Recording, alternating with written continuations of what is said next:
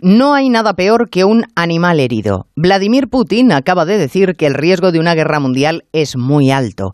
Bravuconada o realidad asusta.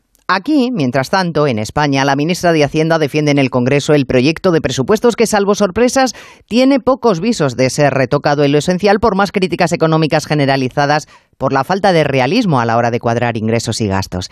Si acaso, los retoques no tendrán que ver necesariamente con números, más bien con concesiones políticas a los socios nacionalistas del Gobierno, insaciables como siempre. Que si reforma del delito de sedición, que si selecciones deportivas propias, la izquierda nunca fue nacionalista, más bien lo contrario. Pero oiga, el actual gobierno no se caracteriza ni por ponerse exquisito cuando la necesidad de mantener el gobierno aprieta.